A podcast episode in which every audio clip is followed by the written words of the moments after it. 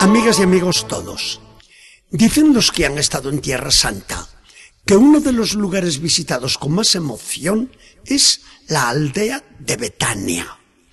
En la iglesia que conmemora el milagro de Lázaro, se leen con grandes caracteres las palabras pronunciadas por Jesús ante la tumba del muerto. Yo soy la resurrección y la vida. Por más que campee la muerte sobre el mundo, la muerte que parece todopoderosa no es capaz de acallar este grito de Jesucristo. Cuando hoy visitamos nuestros cementerios para llevar una flor a nuestros seres queridos y musitar una oración por ellos, nos imaginamos a Jesucristo, y así lo adivina nuestra fe, mirando sereno desde un pedestal tanto sepulcro, como diciendo a los que nos ve tristes, tranquilos, el dueño de las tumbas soy yo, y un día ellas me van a tener que devolver todas sus presas. Nuestra visita la hacemos de una manera muy diferente de como la puede hacer uno que no tiene fe. El no creyente puede demostrar valentía y decir, miedo yo a la muerte, no soy ningún chiquillo. Su actitud está llena de dignidad meramente humana, o tal vez de cinismo deshumanizador.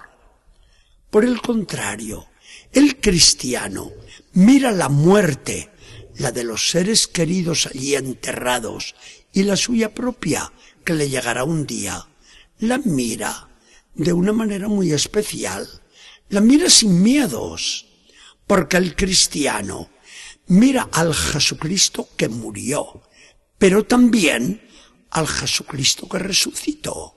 Y se dice, con el prefacio tantas veces escuchado en las misas de difuntos, en Cristo nos brilla la esperanza de una feliz resurrección.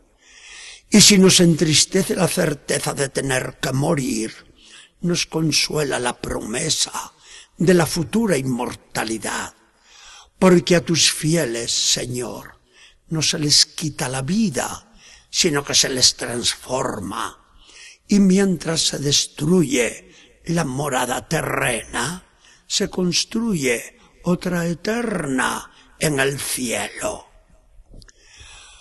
Hoy nos paseamos entre las tumbas cristianas y nos encontramos por doquier con signos de una esperanza cierta y llena también de dulce nostalgia.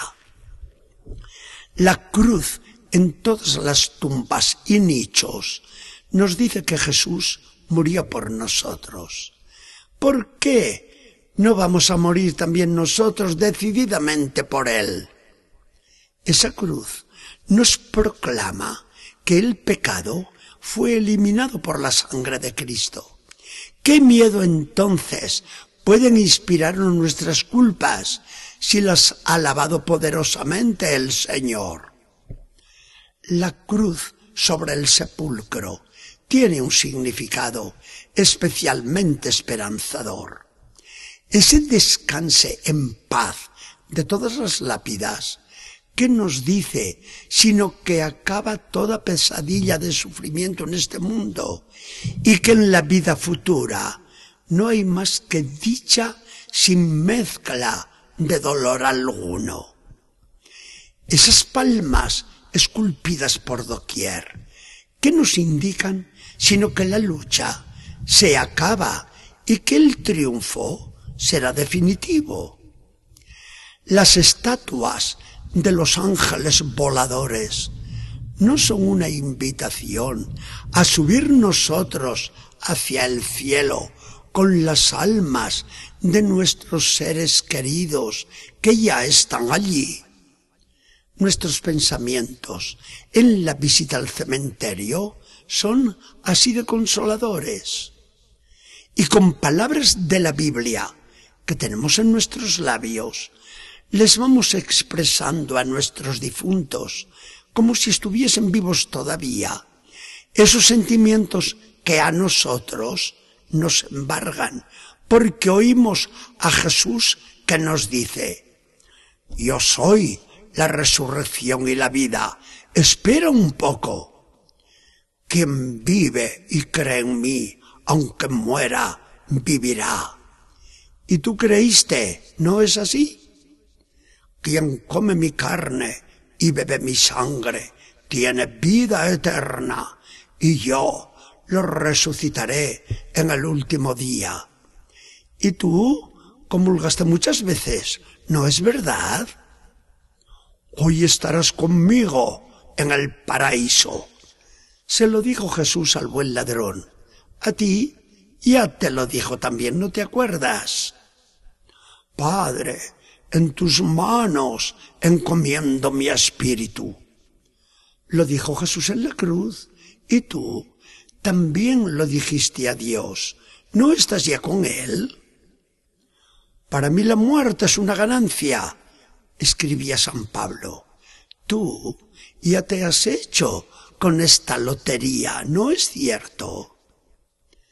Dichosos los que mueren en el Señor, pues sus obras los acompañan. Esto nos dice el Apocalipsis. No te arrepientes del bien que hiciste en la vida, ¿verdad que no?